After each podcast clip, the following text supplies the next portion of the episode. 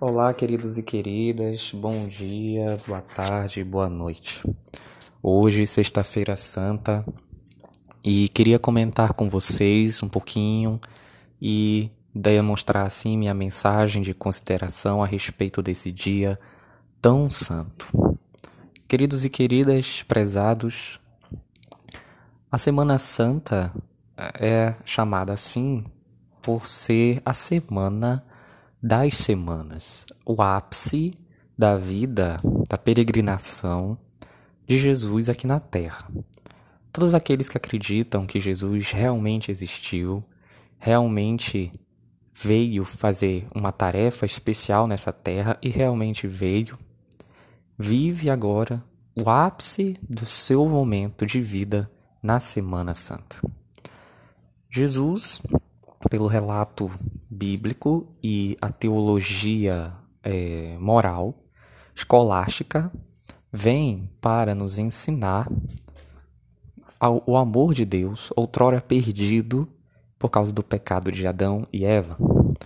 E trata-se de uma guerra, realmente, entre ele e aquele que é o autor do pecado, seria Lúcifer, que comumente chamamos de diabo ou satanás. Diabo, porque a palavra vem do grego diabolos, que quer dizer divisor. Então, né, aquele que divide, aquele que causa é, discórdia, aquele que separa. No caso, né, Lúcifer nos separou de Deus, nos dividiu a respeito de Deus.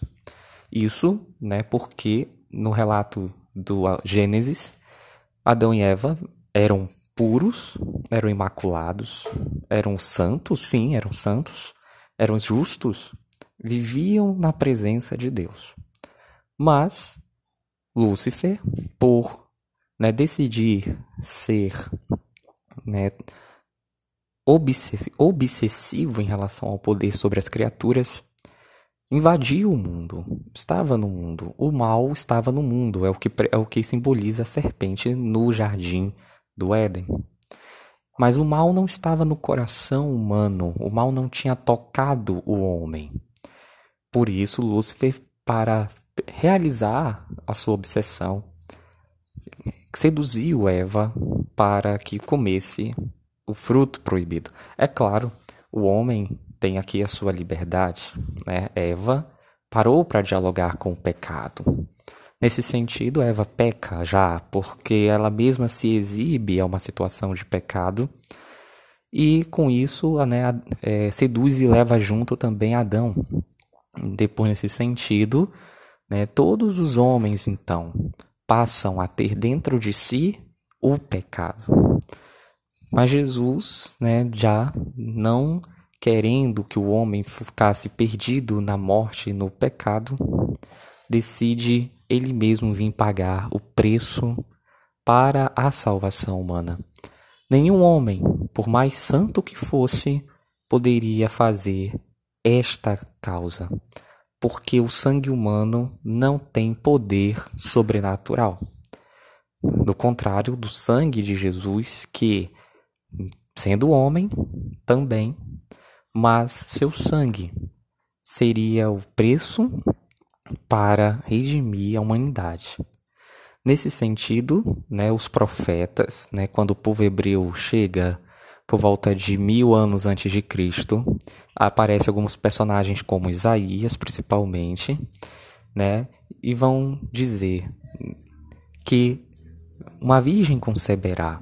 Outra passagem de Isaías diz, né, que Jesus, né, seria o servo sofredor, ao não desviar a sua face das bofetadas, cusparadas e agressões, né, ao demonstrar seu rosto impassível como pedra diante de tanto tormento, sofrimento e negação, ao demonstrar ali o preço da salvação. No final, né, então, da peregrinação de Jesus, depois de, do seu choro no estábulo de Belém quando nasceu, e o seu choro vai dizer um doutor da igreja chamado Afonso de Ligório, vai dizer que o choro de Jesus ainda bebê já salvava as pessoas. Jesus mesmo bebê já lembrava de mim, já lembrava de você. Jesus, mesmo bebê, já pagava um preço.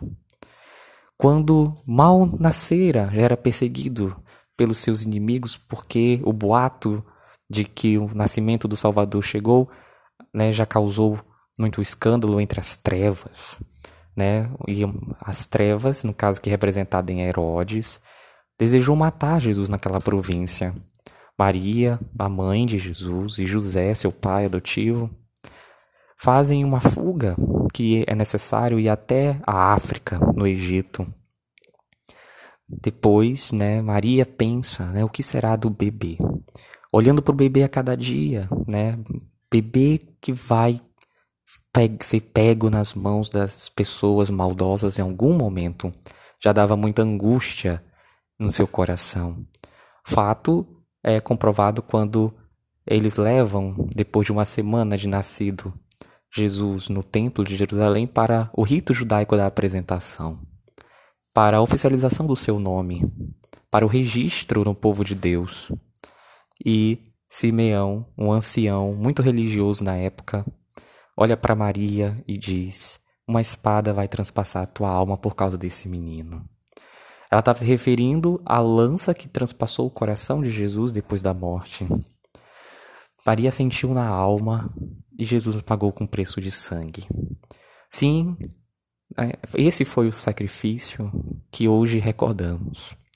Antes, a Páscoa judaica era o sacrifício de um cordeiro, e o sangue do cordeiro era aspergido sobre as casas e sobre até as pessoas para que os pecados fossem purificados. Agora, é Ele mesmo o sacrifício, Ele mesmo é o cordeiro, virgem, macho, sem mancha, sem pecado. Ele mesmo teria só condições de suportar. Mas mesmo tendo condição de suportar, como vai dizer São Paulo, ali na carta né, aos Coríntios, vai dizer né, que Jesus jamais abusou de sua condição sobrenatural. Então viveu em toda a condição humana, fazendo-se obediente até a morte e morte de cruz. Jesus jamais usou de algum poder durante a sua paixão. Jesus suportou, mas não porque era Deus. Jesus suportou, mas não porque era né, é, filho de Deus. Não. Jesus suportou sendo um homem. Né? Levou aí mais de mil, né?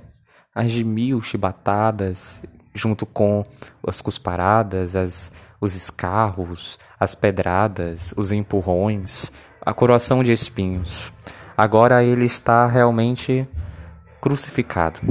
Agora lembremos dele realmente padecendo. Agora lembremos das suas últimas palavras.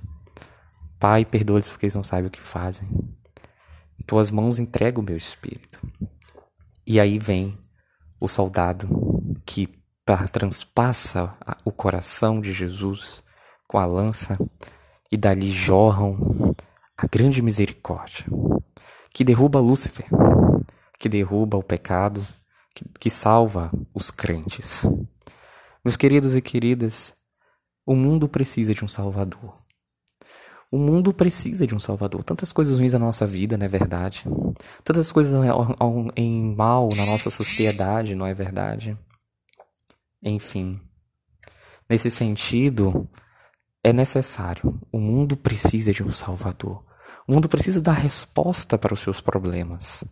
O mundo precisa de saúde, o mundo precisa de libertação.